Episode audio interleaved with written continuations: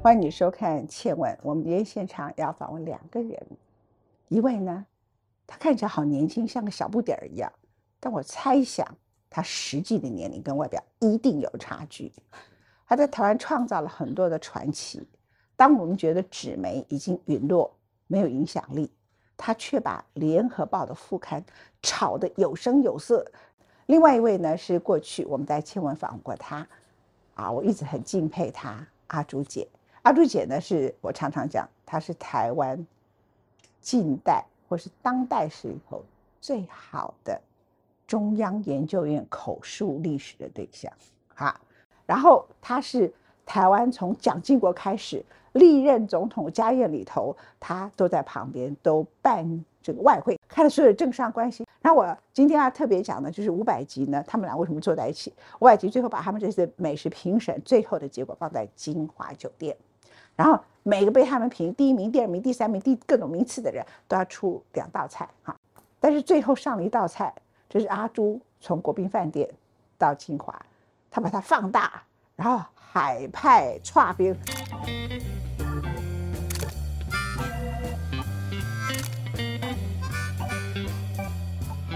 就所有的人全部都在拍照照啊，所以我们就来谈这些传奇的故事。好，先访问青青。记得很早以前，你告诉我就是要让年轻人看，嗯嗯嗯，纸媒要让年轻人看。我跟你说，这好像叫他们回去啊看报纸，不要看手机一样，这样 困难的。OK，可是你呢，就做了好多的活动，广受各种人的注目跟欢迎啊，而且超级的有创意。你是第一个复兴运动的创造者，但是你的方式是很当代的，就是结合生活。那第一个就是美食，因为台湾人最大的特征就是爱吃，对对吧？好贪吃。文倩姐刚刚讲的很好，就是说你要让年轻人看纸本，真的是蛮困难的事情。可是呢，因为我们做五百接受我们数位的，就是该有的，像网站啦、IG 啦、FB 啦、YouTube 都会有，该有都有。可是呢，为什么还做纸呢？因为我们就是联合报系今年七十一年了嘛，那这个是你既有产品，Why not？而且其实，在数位那个年代，你这样脸书动态长两三秒就划过了。有时候你拿到纸呢，才比较有存在感。所以我还是做纸。可是就是如文倩姐刚刚提到的，一开始的确很寂寞，就是方方面面都很周到。可是哎，为什么还是没有声量呢？我后来想到说啊，年轻人呢，因为你还是要跟他互动。像文倩姐还在中时或什么时候，那时候大家都觉得说哦，暗暗内含光，有色自然香。可是问题这句话在现在已经行不通了。如果他不来看你，你就必须要走进他，所以这是为什么我开始选择就是尝试活动的原因。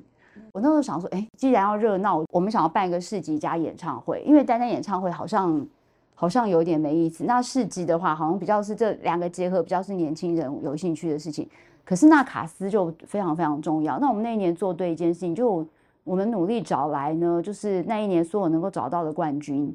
比方说呢，咖啡冠军吴泽林，然后果酱冠军那个柯雅，面包冠军陈耀迅，我记得有五六个冠军这样子，就是就是一起来出摊这样，所以那那一次也是算是蛮轰动。然后加上张正成，其实我也是试着问问看啊，我说哎哎，没想到居然一口答应，因为大家都觉得我们到底是用了什么方法说服他？可是说真的，我真的就是就说哎，我们有个这个活动，你要不要来？所以那次那个活动从早到晚非常非常热闹，哎，也奠定了我就觉得哎，好像可以办活动试试看的意思。因为那时候也是想说，哎，你每天都想要接触年轻人，你到底有没有办法把年轻人照出来看看这样子？哎，那一次就是那一天，大概就是吸引了差不多有将近五万人次这样。对，所以一天之内啊，对，一天，对，从早到晚。我觉得台湾的部门呢，没有跟上这个时代，政府啊，是，我觉得他应该设一个部。对，这个部门叫做什么呢？叫做快乐部。哎，真的。然后你就去做部长。哎，然后重点呢，就是把这些你刚刚讲的这个冠军、那个冠军，你就 promote 他们，他那地位多特别，而且他们在国际得冠军，回来台湾只有一个小店或是一个店的，有些要让更多人看到，对不对？对，第二个大家也很快乐啊，嗯，就更快乐。然后其次呢，平常就去收集各种或者去买啊，像耶鲁大学是正式开一门课程，叫做快乐。嗯，他就他是耶鲁大学最重要的通识课，是因为快乐是需要学习的。嗯，那如果我们有一个部门叫做快乐部门，因为当代的人太不快乐了。是，那以前我们对快乐的所有的标准都奠定在一个东西叫做钱，但钱绝对不能使人快乐。不止钱永远不够，钱会产生纠纷，而且钱来来去去的，所以呢，就需要一个快乐部长，你就去做快乐部长。好，就是作为我未来心愿。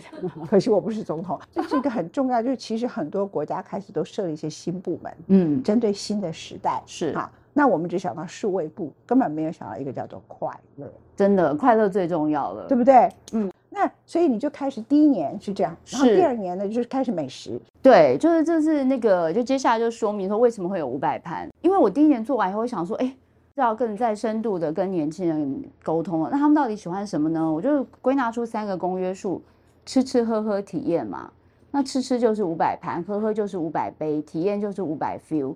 可是杯因为那时候疫情三级警戒，我们没有办成，然后那个五百 feel 的话，我们就小小的做，那反而五百盘就是很意外的，就是非常非常的成功这样。所以你同意我的说法是台湾是最大公约数就是吃。对，你看你这次出来的五百盘，两次评审，是把台菜把什么菜通通都拉起来啊，是是。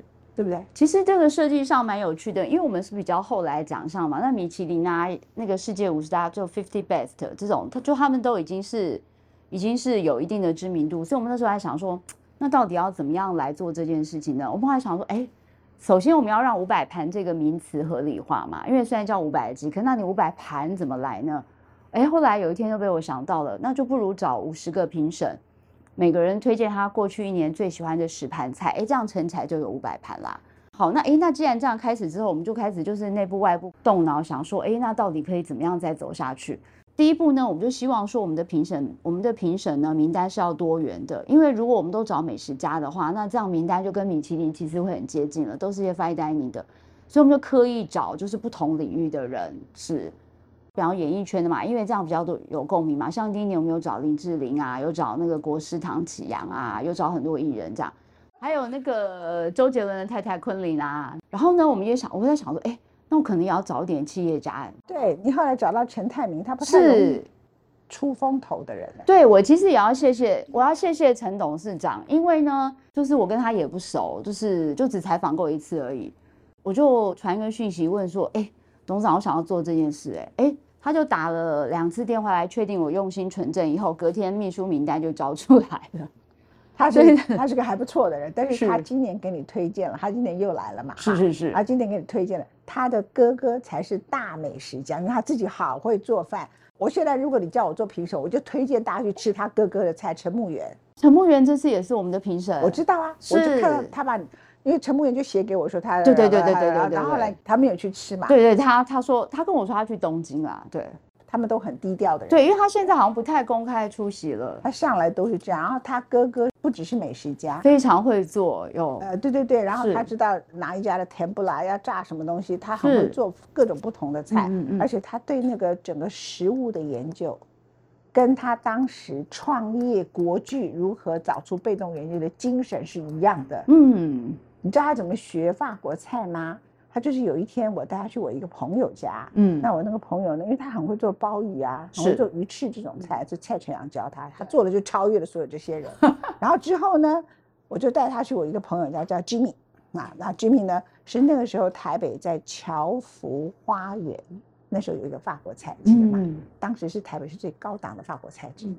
然后他是那个在店里头开他们的菜单的人，但事实上他个人的事业是服装代理贸易这种。那结果他就去 Jimmy 家，我们去他家吃饭呐、他觉得很好吃。他跟我们不一样，我们吃完了就很好吃就回家。对，就走了，他第二天一大早跟我要，哎，你有没有 Jimmy 电话？嗯我就给了他，然后他就打给 Jimmy。Jimmy 说：“我的天哪！”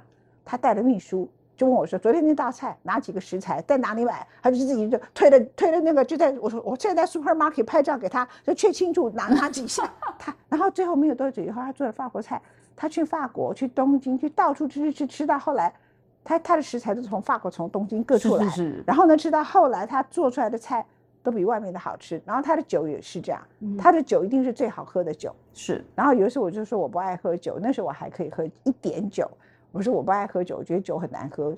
他说我告诉你，你不爱喝的酒，因为那是烂酒。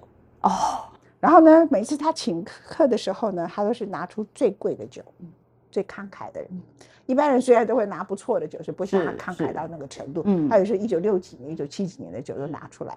然后拿出来的时候，大家全场都在抢，那几个客人都抢得快要光的时候哇，他就把他最后抢过来，他就倒在我杯子里说：“快被抢光了，赶快喝，这个这个最贵，你喝下去一定好喝。”我果然一喝，真的很好喝。嗯所以你请到了那个陈木友，我现在告偷偷告诉你，是，台北市没有比他更适合的美食评审，因为他真的是非常专业，对。所以他给你推荐的一定是最专业的。是，而且他就是他连那个好在哪里都讲的巨细靡遗。那我也是非常感谢他们愿意来担任评审。而且我很快要赶快称赞一下陈木友，我跟你讲，你帮我做一件事，是我欠他的。好，什么事？我两千零三年答应他，嗯，我要跟他一起出书，哦，他做菜、拍照，结果人家去买了一个两百万的照相机，哇，买了一堆盘子去，那对就是从牡丹借来的。是现在牡丹不是改开，对，以前是日本料理，嗯，现在都是就是就是用炸这个甜不辣这样子 OK 哈，他借了盘子来，然后后来买了盘子，啊各种各种一直弄弄弄弄弄弄弄，然后常常清晨五六点就去买各种不同的海鲜材料来，是然后呢，后来我就忙又生病干什么的，书都没写出来这样子。你赶快帮他出书，哦，因为为什么呢？他的东西呢，你知道多少菜，这个怎么料理，哪几个他这样拍，他拍了很多照片，然后干什么，通通弄下来，然后接着呢，你们就前面帮他写文章。因为我一直在想说，我不要写一个只是食谱的，对，我要对那个东西做考证，比如说鸭肝，它是在什么时候嗯成为意大利到法国时候的主菜？那他们是怎么想出这个东西？是然后在鸭这个东西呢，在全世界是怎么演变？因为我把这个事情想很大，所以就不容易写。可是你们其实找到像江宏志这种人，他就写出来啊。啊，对，他现在比较有空这样，因为我现在没有空 写这个，所以你们赶快把它完成。这听起来不错哈。哦，您解决我一个疑惑，因为有些评审会提供照片嘛，那陈木元先生提供照片都非常好，我都觉得好厉害，原来就是那个时候殿下基础的。200万的设摄备影机马上去买来，然后我就后来觉得很抱歉。有一次我碰到陈泰明的时候，我真是对他不好意思。他说不会，你他的人生本来很无聊，因为你给他这个任务，他每天都很有积极事做。其实跟这么多不同背景的人、不同年龄的人，他们还会共同选出来公约数。其实我们有时候开玩笑说，我们自己这是某一种程度大数据的调查啦。那那个我们都希望每一年的那个名单是那一年的，能够反映那一年的餐桌风景嘛。像疫情期间呢，就是像周记啊，或去年的喜相逢这样私厨呢，就特别的讨好。我们觉得跟疫情文化也会有点关系，因为大家都不能出国，所以变吃是最大的乐趣了。那这些难订又不错的餐厅，就会变成大家觉得印象深刻的。所以周记是第二次入围，对对对然后喜相逢也是第二，第一次是他第一名嘛。对对对，第二次他第一名，对那呃，在你那一天的晚会上，我们就要来请教阿是对啊，那天晚会上呢，大轰动大厨都出来了，每个人吃吃的正高兴的时对候，突然全部都站起来，是。来一个海派串边。大家都以为那一那个一份是不是三四桌 share，没想到每一桌一份。那时候我跟他讨论，我记得那时候好像那个韩正啊，上海市市长韩正来台湾嘛，因为为了上海世博，他就跟台北合作，你你记得吗？OK，对对，然后我们就来讨论说，哎，不好意思，这我就跟阿朱说不好意思，我要当主人。我当然也不是故意的，但是也有那个心理，就觉得说我一定要用菜反攻大陆把他打败就对了。我听得懂我意思吗？我就是要让他们所有的人都感觉说，哇，怎么会是这个样子啊？你的海派差别，你们是怎么想出来？这个秘密要告诉大家。这个其实上是团队。第一个也感谢潘董，他极力的推荐这个，而且他一直帮我们，因为我们刚开始在做，可能比较粗一点，他就不行，一定要怎么用，看起来会好看，而且要大盘要怎么样，这是感谢他才推他的推，然后又煮出我们几个人这样子跟他用上来的，还是要团队的，真的一个人想的有限，而且我跟你讲，这个是很麻烦。那个还有杏仁豆腐粒，那后面的前面是所有你在看外面的冰品店里面有那边的十七八样东西。那后来董事长那一次就在改革，改革就是有类似那种锅沙不，锅沙米啊，个有什么番茄跟那个蜜饯啊，对，那个是锅沙的。那个料真的都非常精彩，非常好吃。，大家团队他真的是潘董很喜欢用菜，好吃的人才能哎，也要他发号命令，要么厨师也没有那么好教。因为做一个这个实在很，他讲的可爱。哎，做这个串边，不光把串边堆起来是个山，就是一个几何学。对对，很多对，人我听那个吴师傅讲，他就说九点以后所有的餐厅的所有的员工全部叫出来一起弄那个冰，因为那个要他大量的那个人串边，对，那个劳力密集啊，然后那个煮足了都不知道几天，这样在那边准备，这样子真的很感动。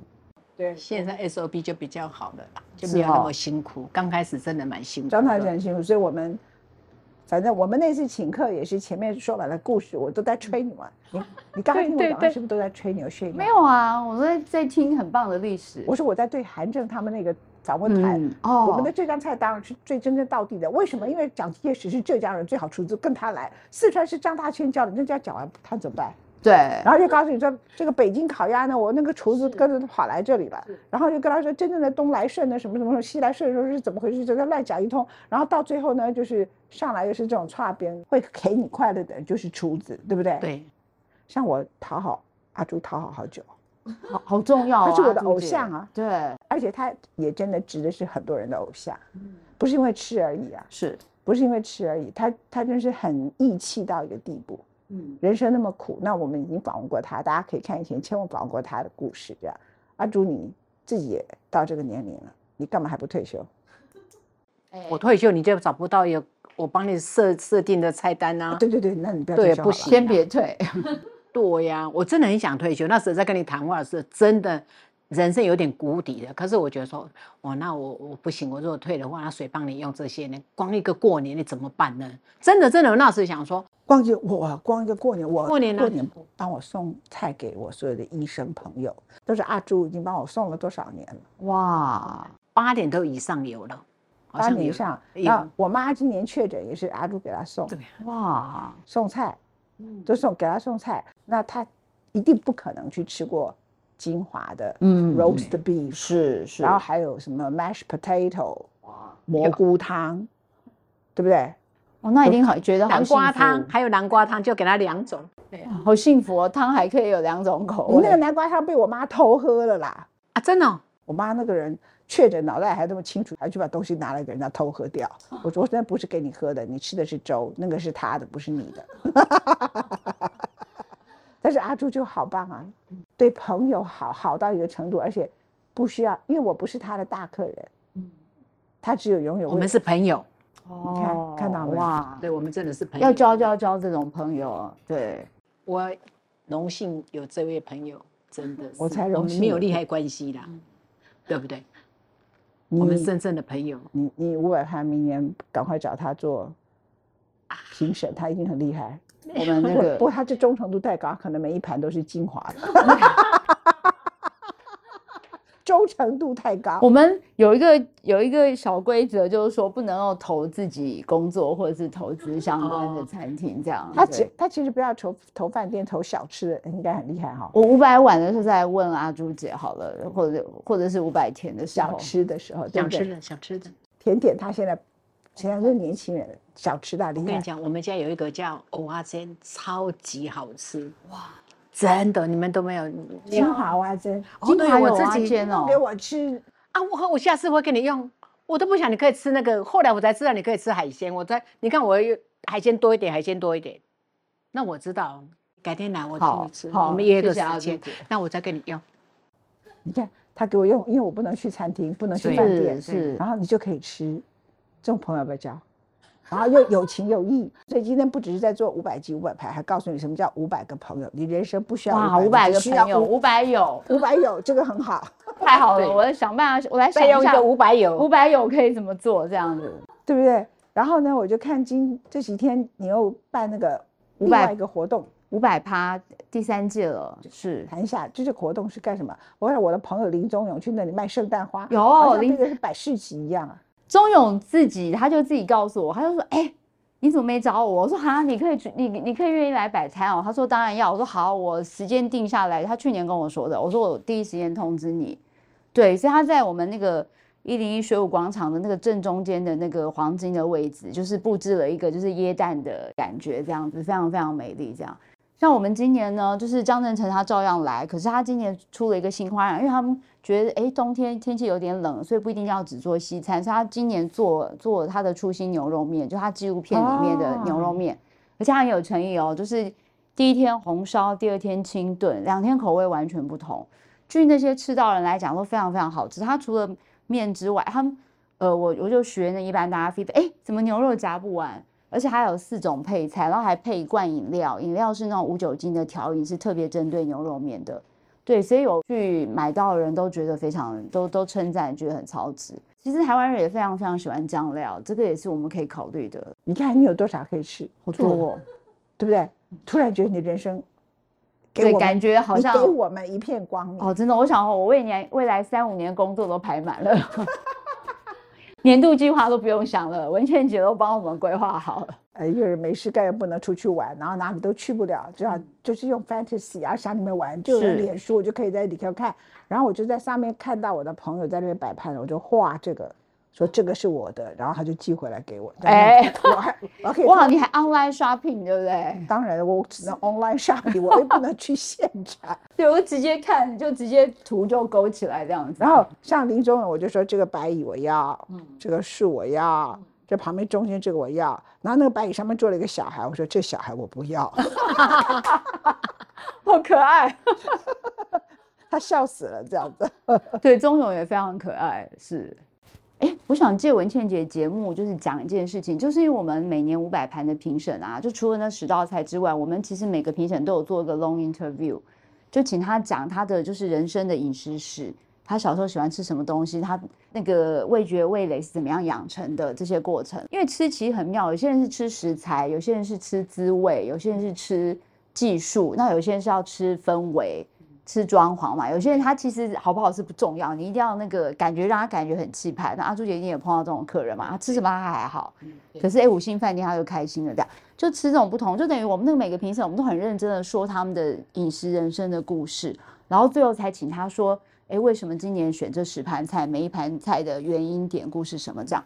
那如果知道五百盘的朋友呢，就不要只看那个名单，其实也可以去看一看。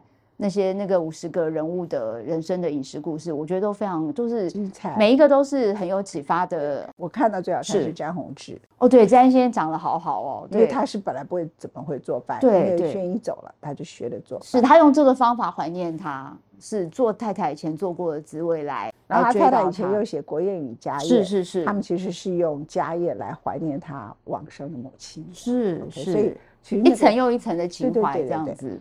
你做那个五百碗的时候啊，哦我可以去做评审。哦，真的太好了。我告诉你理由是什么？，对，因为你们的五百盘的时候的评审，嗯中南部的人少了一点。我我其实有刻意，我今年有刻意问中南部哎，可是都被婉拒哎。不是啊，你忘记我们有很多台北的住在，像比如说我，我是台中人，哦，对对对，那我又是罗东人呐，你是听得懂我意思吗？哦，我懂我懂。那去找胡胡志强，我乱讲，他也是好是，他也是好吃鬼。你只要判断谁是好吃鬼，就是胖的，就是哎呀，只有陈木岩是例外。对哦，他他那个养分都不知道到哪去了。然后？呢，像台东啊那个地方，很多地方都有很好的小吃啊，是的，是的，对不对？那这样子就可以扩及到全台。有啊，蒋勋老师就有推荐那个台东的那个特选海产啊，被他讲了以后，那个在地人就跟我抱怨说，他们现在都好难吃得到了。蒋勋老师，对对对，然后他怎么样？就是台东台东，因为他他也有那个台东情怀，他已经跟他一定推推荐金华酒店一样。你找蒋勋老师，他一定只推荐台东。对对对对对，因为他是在池上很久嘛，所以那个地方是他的、那个，就他就是把那个地方当他的目的，是他把那个 promote 起来。是是那就像他 promote 金华酒店，但像龙应台去了都兰，他也可以给你推荐那里的小吃啊，哎，对对对，对不对？是然后你知道像那个在台东花莲那一带，有人在山洞里头弄那个海燕，你知道吗？哇，我不知道哎，还是文倩姐神通广大，我们都我下次给你推荐某一个人，很适合做这种人的，因为那个五百碗里头呢，你还可以弄那个五百宴，哦五百宴，然后那个宴最好是什么户外的野宴的，或者是就是是不是这种正式餐厅的。对对你看我对又帮你又多做一个，好了，排到那个排到二零三零年了，所以我觉得你带给大家很多快乐耶。嗯，其实是哎，，快乐部长，哦哦，哇！我这辈子都没有想没有想过，我跟政治居然站上边，这个不叫就文倩姐给我的机会，政治应该要给人快乐是，OK？然后政治不是只有跟权力有关，权力是要跟权力也可以是给人幸福快乐，对吗？是，亲亲快乐吗？哎，还可以，但你会不会觉得自己精力无穷？每天联络这么多人，累得要死，你不会没有抱怨？哎、哎其实真的是蛮累的，因为就像文倩姐一开始讲的，传统媒体的确是现在是一个夕阳产业啦。虽然大趋势不是好的，可是你总是还有能够做一点什么事吧。像我觉得做出五百系列，我还有一点点成就感，就是说起码我们做到了一些是那种现在的网红 YouTuber 没办法做的。像你这是花那么多心血去策划出来，这还是原来的传统大媒体应该走的一个新的方向。嗯，但是会想出来是很需要好聪明、好有创意的人。所以你谢谢文倩姐，你不是一百分，叫做五百分，简单呢。五百分的女孩。谢谢。然后呢，这位是五百分的老女孩。然后兔姐，我们我们今天那个对，很荣幸跟你同台。没有，啦，我听了你这样子，你看人家多有那个毅力，这样子。你以前也很有毅力，你最近老了，所以我要提醒你，我们两个差要三十岁了呢。阿朱姐完全看不出来。没有啦，真是真的。阿朱姐从小吃好多苦，多少毅力的事情都过了。可是人就是什么，就是你过去一直过过过，那时候觉得自己很苦，可是到一个阶段，以为自己应该进入一个比较成功稳定的阶段的时候，突然有了挫折，那时候你的挫折哦，你会没有承受力。哦阿朱姐这样我讲对吗？所以你要汲取你小时候有多苦，你都熬过来了，现在这个算什么？嗯对呀、对对对，确定。那你以前小时候对命运没有所求，只求自己可以好好过日子。其实越平凡的日子越美，然后对平凡日子的珍惜的人才会快乐，这样对吗？确定对，啊，你人生这样走过来有遗憾吗？现在想起来，应该算没有遗憾。你喜欢的都已经做到了啊，当然你人生会碰到挫折，但是看你怎么去扭转它嘛。以前小时候是叫命，命不好命嘛，对不对？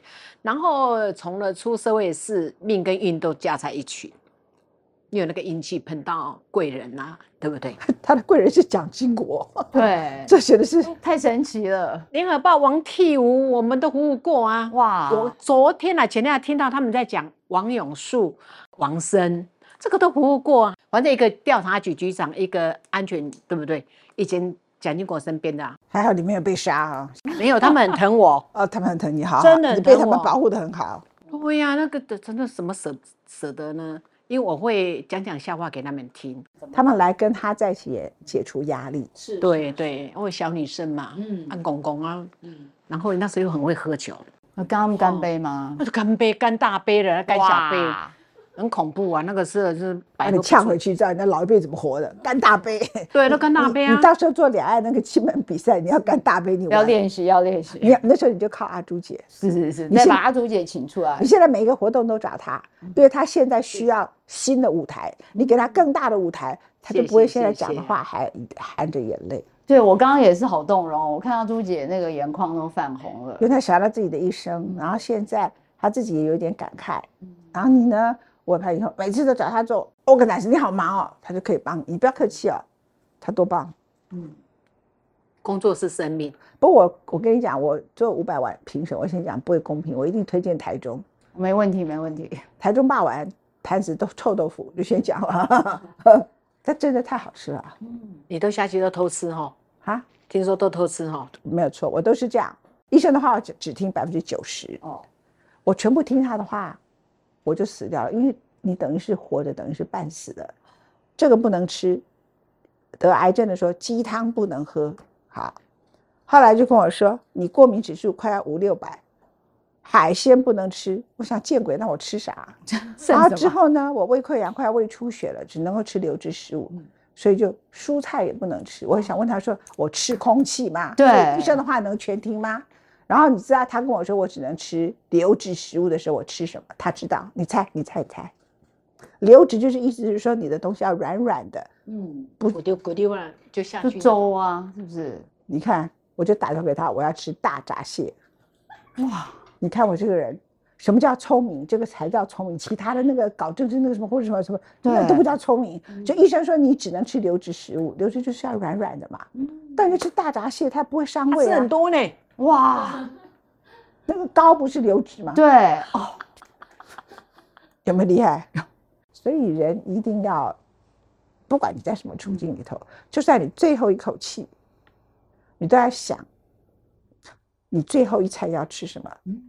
耶稣有最后一餐，我们每个人都需要最后一餐。是，为什么只有写遗嘱？你要写我最后一餐要吃什么嘛？嗯我住安宁病房的时候我要吃什么？嗯你看我这样生病的人会想这个事啊。是，那阿朱就真的帮我忙。嗯我们世界周报的那个亚欧洲特派员，嗯他奔回来，他的父亲快走了。哦然后我就先把制氧机寄给他，第二天怎么样怎么样？后来不知道怎么搞的，就当天就一个灵光乍现，就打电话给阿朱说他刚回来，他根本每天光是搞定父亲，然后要把针打进去，因为他父亲坚持在家里头安宁嘛。嗯然后他的女儿是医生，光是要搞定去振兴医院拿药干什么的，就已经大家都没有什么饭吃。我觉得他叫送了一大份餐呢，有杏仁茶，有什么什么东西，就送到他们那里。